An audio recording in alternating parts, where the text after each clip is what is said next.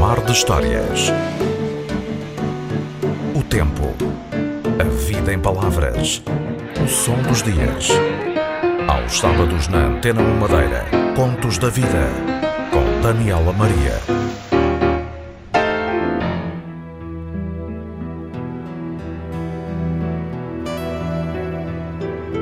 Humanidade foi capaz de navegar por mares e rios muito antes de voar, um desejo que surgiu provavelmente desde que o homem olhou os pássaros no ar, fonte de inspiração de Leonardo da Vinci para esboços que nunca saíram do papel. Galileu Galilei observou a Via Láctea, os satélites de Júpiter, as manchas do Sol, as fases de Vênus e foi acusado de heresia pela Inquisição quando colocou o Sol no centro do universo, dando ao homem a dimensão do infinitamente grande e do infinitamente pequeno. O céu permaneceu inacessível ao homem até ao século XVIII.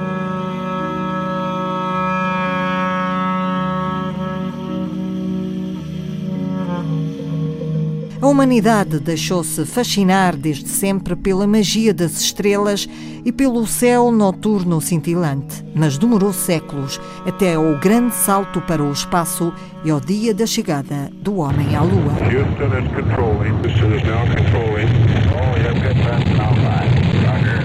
A partir do céu, medimos o ritmo do tempo. Através do Sol, das estrelas, dos planetas, os povos antigos previam chuvas, a sequência das estações, tão essenciais à sua sobrevivência. Em Portugal, as primeiras manifestações da meteorologia como ciência foram feitas a partir de observações do médico Tomás Eberdin entre 1747 e 1753, precisamente aqui no Funchal.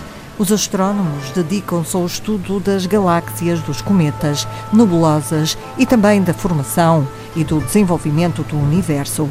Laurindo Sobrinho, investigador da Universidade da Madeira, Fernando Góes, astrónomo amador, vivem com os olhos postos no céu. Este professor aposentado confessou ao David Souza que olhar as estrelas é para si um imperativo de sobrevivência. 15,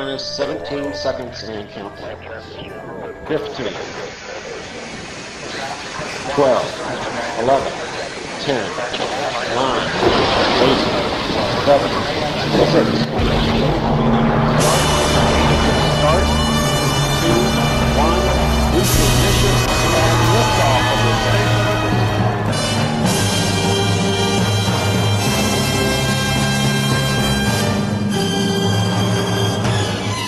O sonho de ir mais além é ensaiado na sétima arte, Espaço 1999, Caminho das Estrelas, Odisseia no Espaço, são séries que libertam a imaginação das amarras da lei da gravidade.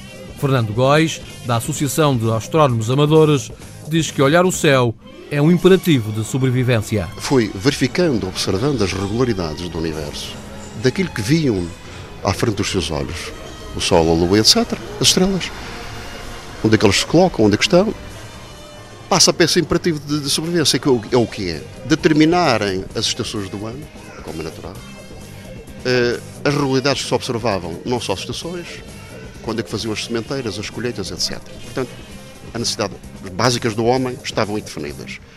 Mas pergunta-se, foi só aí? Não. Hoje mais do que nunca. É perfeitamente natural, vamos ver. Nós, nós estamos a habitar um planeta que é esférico, que é uma esfera isto temos sempre à frente dos nossos olhos. Todos os dias, a todos os momentos, o céu. Porquê é que, é, porquê é que há essa, essa, esse imperativo de sobrevivência? É, é, é, é básico também. Vamos lá ver. Eu ao olhar para cima, vou sair de casa, sou obrigado a olhar para o céu. Como é que está o tempo? A meteorologia. Bom, vou viajar, olho lá para cima, bom, está bom tempo. A mobilidade, a mobilidade do homem no planeta é outra necessidade e a, e a tendência é olhar lá para cima depois é que vêm as outras partes, que é descodificar os enigmas do universo.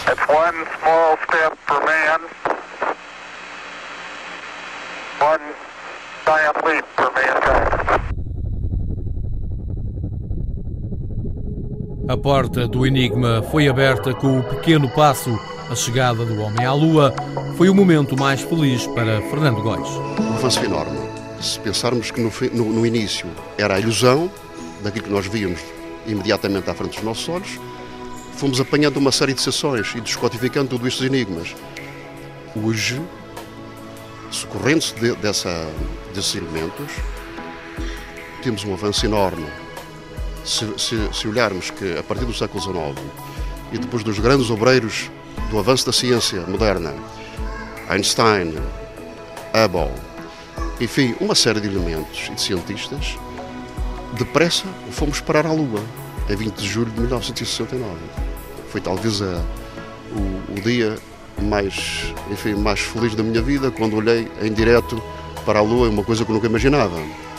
Posso, posso considerar que já, já, já uh, uh, consegui viver uma coisa que não, que não pensava. Os caminhos do céu estão abertos para o encontro de novos céus e de nova vida. Já sabemos hoje em dia de qual é a zona da vida, das estrelas. Aí, provavelmente, sabemos, ou poderemos saber, com alguma exatidão, de que temos aí moléculas da vida nos planetas que estão nessa zona. Portanto, isso é um dos caminhos. Por outro lado, com as descobertas científicas atuais, no caso de as sondas que estão em Marte, sabemos, podemos saber se existe vida ou não vida ou micro-organismos ou outra vida. O paradoxo invade as questões, o céu como caminho do futuro e espelho do passado. Laurindo Sobrinho, investigador da Universidade da Madeira, diz que olhar as estrelas é recuar no tempo. Nós, quando olhamos para o céu, uma das primeiras coisas que nós começamos a identificar são as constelações. Se estivermos numa zona diferente da, do universo, da nossa galáxia, enfim, alguns anos-luz de distância da Terra, uh, vamos ver as constelações com uma configuração diferente, ou seja, não vamos ver as mesmas constelações, vamos ver desenhos diferentes no céu. Isso tem eventualmente a ver com a velocidade da luz, é que ela nos chega aqui? Por exemplo, podemos estar a observar para um corpo celeste que já desapareceu? Sim, sem dúvida que sim. Uh, nós, nós, uh, as estrelas que nós vimos no céu estão. a que está mais perto de nós está a menos de 5 anos-luz, mas depois todas as restantes estão muito mais longe dezenas, centenas de anos-luz, milhares de anos-luz. Uh, quando vamos para as galáxias, uh, que são conjuntos de, de, estrelas, então falamos em milhões de anos-luz de distância. Ou seja, quando nós estamos a olhar, quando nós estamos a olhar para a tal esfera celeste, nós estamos a olhar para o passado, sempre. O passado está sempre a cair nas nossas cabeças, como recorda Fernando Góis. Não é descabido todo dizermos que o céu, como os povos antigos diziam, que poderia cair sobre as nossas cabeças. Bom, tenho algumas, tenho, tenho algumas, algumas, uh, alguns fundamentos. Já não é de agora que se verifica que caem algumas coisas lá de cima. Ora bem, mesmo temos que tomar cuidado com o que lá está, está lá para cima. Hoje em dia, com, essas, com esses equipamentos avançadíssimos, sabemos que podemos acompanhar coisas minúsculas que antigamente não se verificavam, que são os asteroides, existem na zona, na zona de. estão próximos da cintura de, de Júpiter, entre Marte e Júpiter, cintura de asteroides que esses asteroides de vez em quando visitam-nos e podem se aproximar, constituem um perigo. Hoje em dia, a NASA tem equipamentos sofisticados que podem visionar permanentemente, mas aos mais pequeninos, que são chamados os tais meteoritos, coisas pequenininhas. Isso verificou-se há poucos dias. 2013 é ano de tangentes brilhantes. O passado visita-nos com véu de cor e luz. Tentem observar, logo a seguir ao pôr do sol, começa a aparecer um cometa com uma cauda muito longa. Isto é as previsões, cuidado. As previsões dos cometas são sempre atualizadas de semana a semana, porque eles são chamados os vagabundos do espaço, porque nunca vêm com uma trajetória correta. Tem que ser acertadas uma, uma, uma vez por semana. Mas a previsão é de que em março vamos ter um, um cometa. Mas em novembro, lá para o dia 20 de novembro, vamos ter que é o Ison. Este, o, desculpem, o de março vai se chamar Pan-STARRS Pan-STARRS. E o outro, chamar-se o ISOM. Uh, o ISOM, dizem, dizem os cientistas, os astrónomos, as previsões apontam para ainda uma cauda maior. Se a de março já será muito grande, 10 graus no céu, que é muito grande, de milhões de quilómetros, será perfeitamente visível ao olho nu. Portanto, será um espetáculo extraordinário. Há vários céus e várias promessas. Segundo Fernando Góis, não é necessário terminar a vida para o alcançarmos. Sempre fizemos parte desse azul imenso. Porque estamos a vê-lo permanentemente e estamos integrados nele, isso isso é uma verdade indesmentível. Eh, em termos bíblicos, enfim, não há dúvida nenhuma que a situação de, de, do Antigo Testamento e do Novo Testamento, eles separam. Há uma visão ligeiramente diferente. No Antigo Testamento, a visão era de fazia o, era a morada de Deus, era o sítio onde existia a felicidade. Na parte bíblica, com a vinda de Cristo, bom, Cristo ascendeu aos céus. Hoje em dia já não conseguimos separar uma coisa da outra. De facto, o céu lá está. Fazemos parte do céu. Quer em termos físicos, hum, quer em termos psicológicos.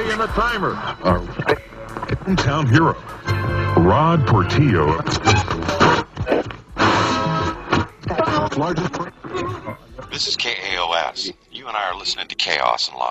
Porque os planetas têm som, a rádio, apesar das tempestades solares, consegue chegar ao céu. A rádio é um elemento que aparentemente, quando, quando chegou a televisão, que se pensou que não queria extinguir-se, não é verdade. A rádio é um elemento de comunicação dos mais importantes, se não o mais importante que facilmente chega às pessoas. Ora bem, e a rádio, falando agora em rádio, não o rádio como comunicação, mas em rádio, antenas, é, é uma porta também para o céu. Através da radioastronomia conseguimos recolher mensagens dos outros planetas e dos outros sistemas solares. Os outros planetas têm sons? Têm sons, como é óbvio. O Sol tem sons e os outros planetas têm sons. Isso é perfeitamente vulgar e quem quiser vai a YouTube, os sons de alguns planetas, estão lá alguns deles. A estrela em, em atividade e os sons de Marte, os sons de Júpiter, etc. Este é o som de Saturno.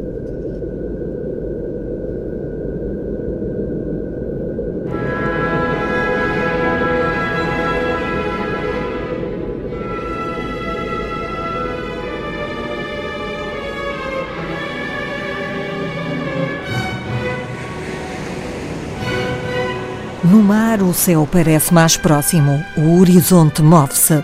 Rui São Marcos aprendeu a desenhar rotas a partir das estrelas quando há 50 anos entrou na Marinha Mercante. Cláudia Rodrigues.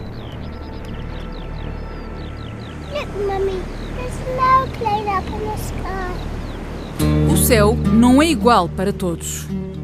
Não, o céu durante o dia é igual. Durante a noite é diferente porque há estrelas que consegue ver no hemisfério norte e há estrelas que só consegue ver no hemisfério sul. Nas estrelas podem ser desenhadas rotas que na navegação já fizeram história. Rui São Marcos conhece bem os caminhos a que o mar obriga. São quase 50 anos sobre o azul, muitos como comandante da Marinha Mercante e outros como velejador, sempre do rosto virado para o céu. As estrelas uh, eram muito importantes porque conseguíamos no passado, com o sustante e com os elementos que, referi anteriormente, conseguíamos descrever e conseguíamos ver eh, qual era a nossa posição. A primeira posição que era tomada eh, por dia era na, o cálculo de estrelas ou no, no, no, crepúsculo matutino. Depois tínhamos a observação por volta do meio-dia eh, do Sol, e depois tínhamos a observação uh, no crepúsculo vespertino, uh, outra vez das estrelas. Pronto, por isso a navegação era, por isso as estrelas eram tão importantes para, uh, para se poder navegar e para saber onde é que se estava. E é nesses lugares que o céu é palco de espetáculos inesquecíveis. Ao navegar da Madeira para as Caraíbas, sabíamos que iria haver uma chuva de meteoritos e vulgo estrelas cadentes. E eh, deitámos-nos no convés à noite e ficámos a olhar, a ver o fogo de artifício no, em pleno mar. Foi um espetáculo muito bonito, foi sem sombra de dúvida, foi muito bonito. E tive a oportunidade também já ver uma aurora boreal. A magia das cores misturadas no céu, que juntam o violeta e o azul, mas a partir do mar, o céu parece sempre mais próximo e os fenómenos naturais acontecem.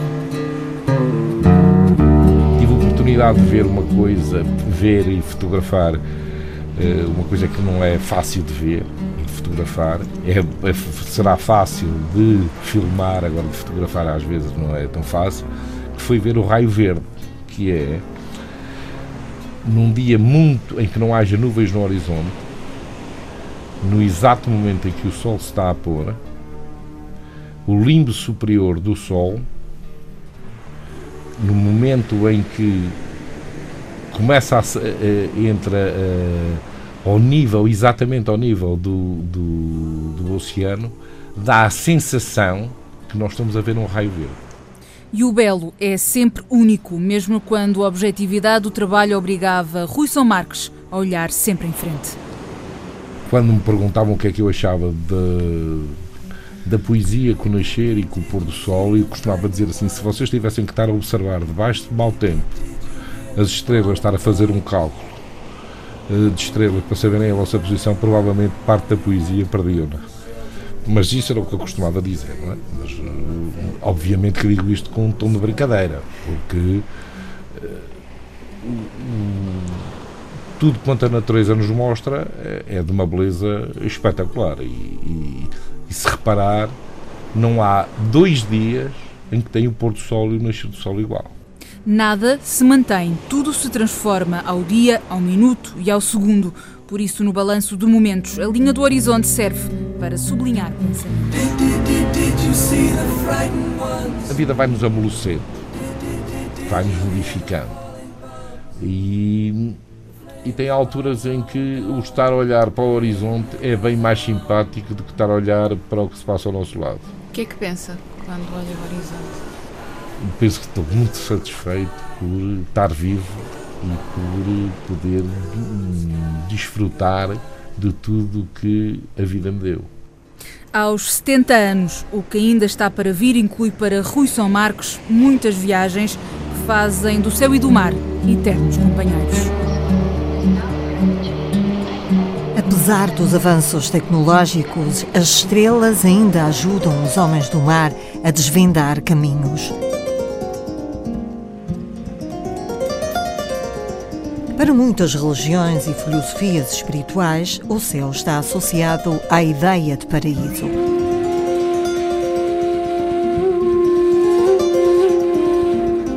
José Luís Rodrigues acha que esse é um conceito medieval. O sacerdote católico Patrícia Casaca remete-nos para um ideal que pode ser alcançado ao longo da nossa vida.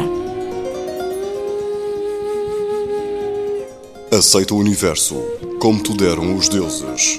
Se os deuses te quisessem dar outro, ter-te-iam dado. Se há outras matérias e outros mundos, haja.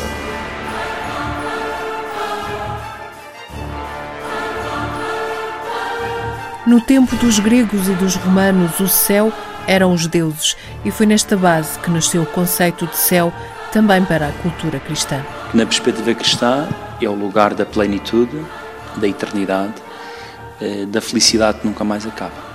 E que neste caso será estar eh, em Deus, é mergulhar na divindade divina e participar nessa realidade. O padre José Luís Rodrigues e o conceito de céu sem as amarras do inferno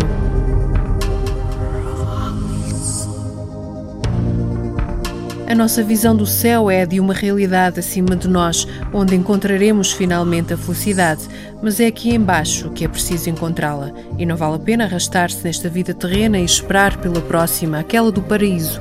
É preciso fazer aqui e agora, avisa o padre José Luís Rodrigues. Para eu me tornar um resignado, um sofredor, um mártir, no mau sentido da palavra, agora, para, depois, para ter depois, quer dizer, não, isso não, existe. E essa ideia temos que ultrapassá-la, porque Deus quer que a gente seja felizes, que a gente seja felizes hoje, aqui e agora. Esse outro céu, o tal que é paraíso, já está garantido. Por isso o padre José Luís Rodrigues insiste: é preciso tratar muito bem desta vida que agora temos. A vida não pode ser, digamos, eu vou me portar bem para depois ter um prémio. Não, eu vou viver bem para continuar esta vida de bem que eu estou a viver para mim e para os outros, que depois há de se completar, há de ser em plenitude, há de ser muito mais do que aquilo que eu experimento agora, de certeza. E acreditar nisso é que é a verdadeira fé. Podemos então perguntar: e quem não exige o melhor de si?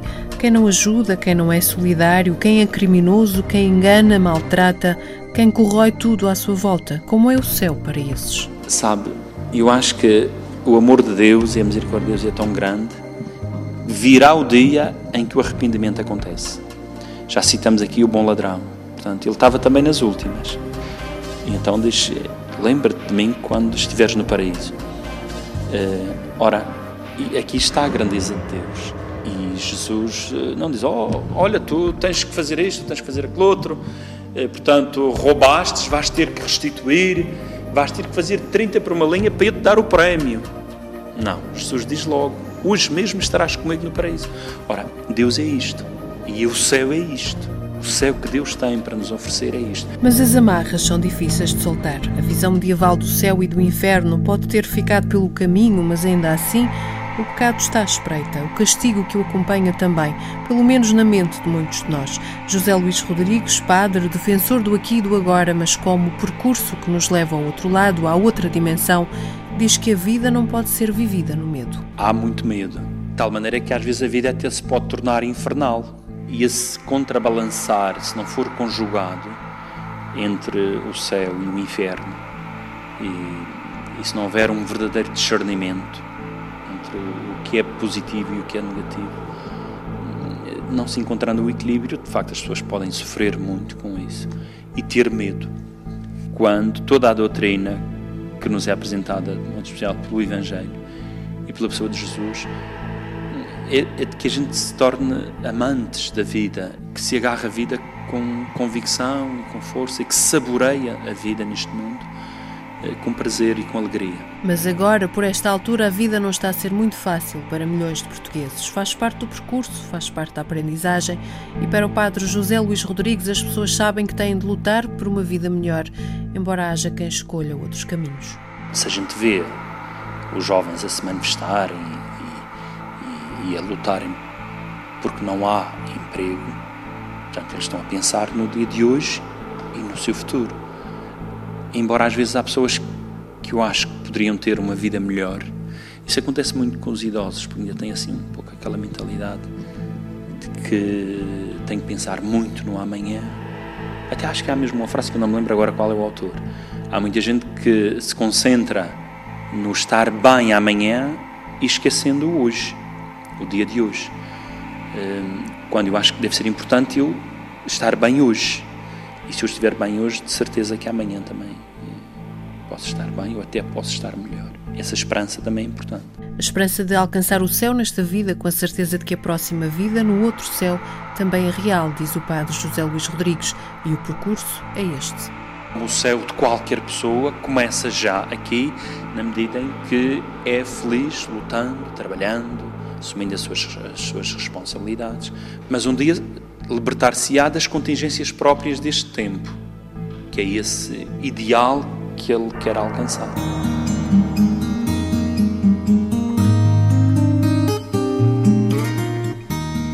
Comandante Timóteo Costa é um verdadeiro mestre dos ares. Em janeiro fez o último voo comercial, mas vai continuar ligado à aviação como instrutor e examinador no Aeroclube da Madeira. Se a lei permitisse, admite que continuaria por mais algum tempo aos comandos de um avião. Cláudia Costa, a única filha, tem o curso de piloto, mas não se imagina a voar como o pai. A família partilhou com a Celina Faria memórias cheias de nostalgia, com o céu sempre presente.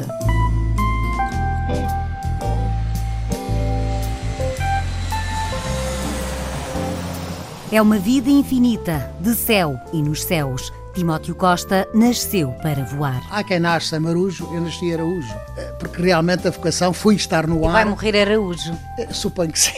E o último voo num avião comercial foi uma surpresa organizada pela família e amigos. O comandante Timóteo Costa sobrevoou a Madeira e o Porto Santo durante uma hora. Em nome do comandante Timóteo Costa, família e toda a sua tripulação, agradecemos a vossa presença neste dia e neste voo especial marcando assim o final de uma longa carreira.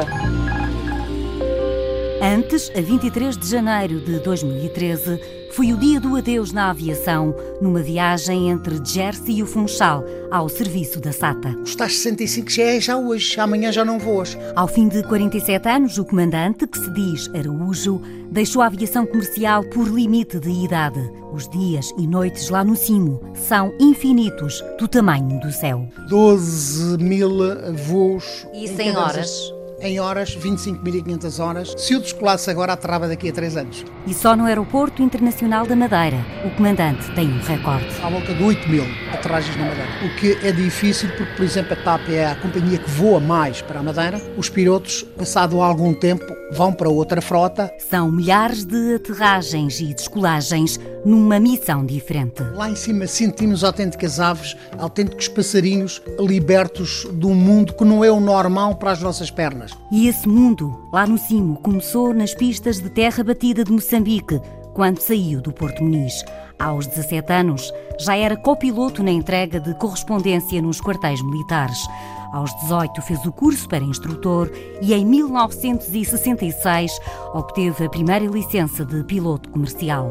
Aos 24 anos e depois de três no Exército, iniciou a carreira na aviação comercial na DETA, Direção de Transportes Aéreos de Moçambique.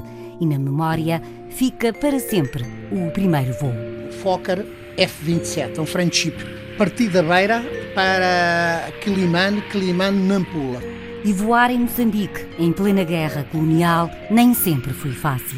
Eu tive pelo menos umas três ou quatro vezes anúncio de bomba a bordo em que tivemos que fazer todos os procedimentos porque não sabíamos se era verdade ou não. E em África, o comandante casou, teve a primeira filha e descobriu outro amor. O 707. Foi o avião, olha lá, o meu amor dentro da aviação. Este amor é, é o avião que, na altura, era o avião presidencial de quase todos os países, a começar pelo próprio Estados Unidos. Dois anos depois do 25 de abril, Timóteo Costa regressa à Madeira com a família. Até 79 constrói a casa, mas o céu de África esperava o comandante para outras viagens, desta vez nos transportes aéreos de Angola, onde fica nove anos. Em 88 recebe um convite das linhas aéreas regionais, depois passa a comandar os aviões na Air Columbus e em 1995 entra na SATA, Companhia Aérea Açoriana, onde terminou a carreira.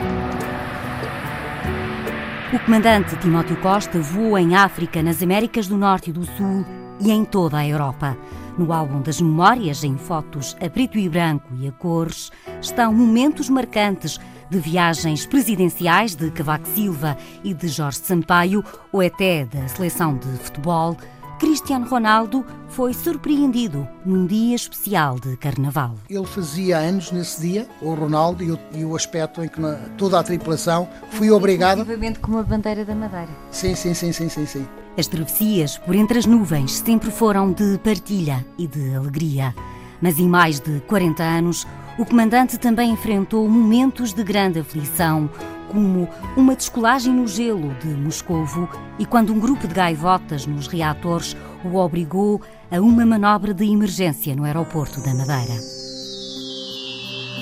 Longe ou perto, Timóteo Costa tinha sempre o apoio da família. A esposa, Conceição Costa, sempre foi a companheira da vida em casa e no céu. Eu estava sempre com o coração nas mãos, saber se ele ia voltar ou não. Confiava sempre a Nossa Senhora a vida dele. Sempre pedia aos filhos, mesmo à noite, para rezarem pelo pai e isso tudo. Eu só atingi eh, o cúmulo dentro da minha profissão porque tinha uma grande mulher por trás, não tenho dúvidas. O reencontro acontecia ao fim de 45 dias, mas o comandante, lá no cimo, ouvia sempre as palavras da mulher que é rádio amadora.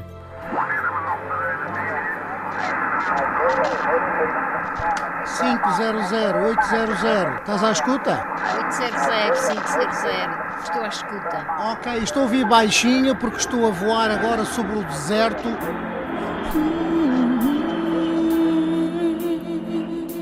Quando ele chegava, ele passava noites só a conversar, a falar, a contar coisas dos filhos, o que, que, que isto fazia, o que ele fazia. Eram quatro crianças todas do mesmo tamanho. A filha, Cláudia Costa, com as lágrimas nos olhos e um sorriso, recorda os regressos do pai a casa. Vinha a casa a 100% para nós.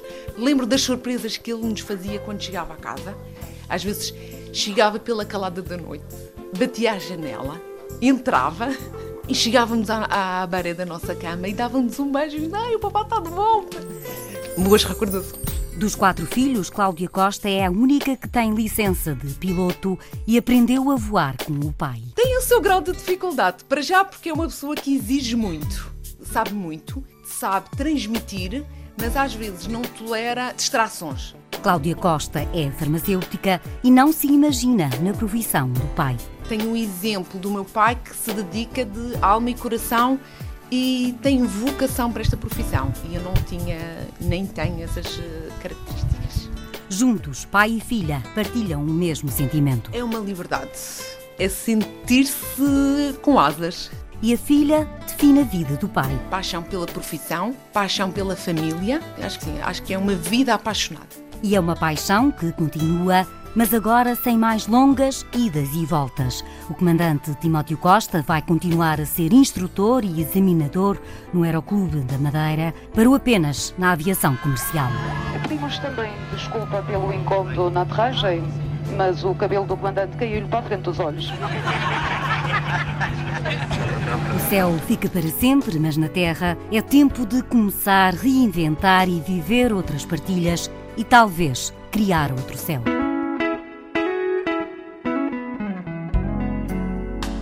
Nunca estivemos uma vida só a dois cá na terra. Eu acho que agora é uma idade de assentar e desfrutar um pouco.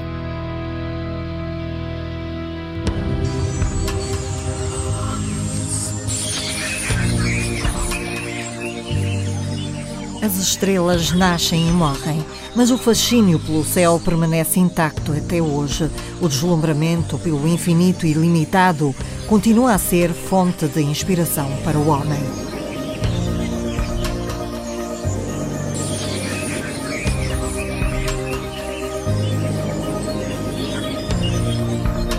Mar de Histórias teve sonorização de Paulo Reis, assistência técnica de Miguel França e Carlos Câmara. Mar de Histórias. O tempo. A vida em palavras. O som dos dias. Aos sábados na Antena 1 Madeira. Contos da Vida. Com Daniela Maria.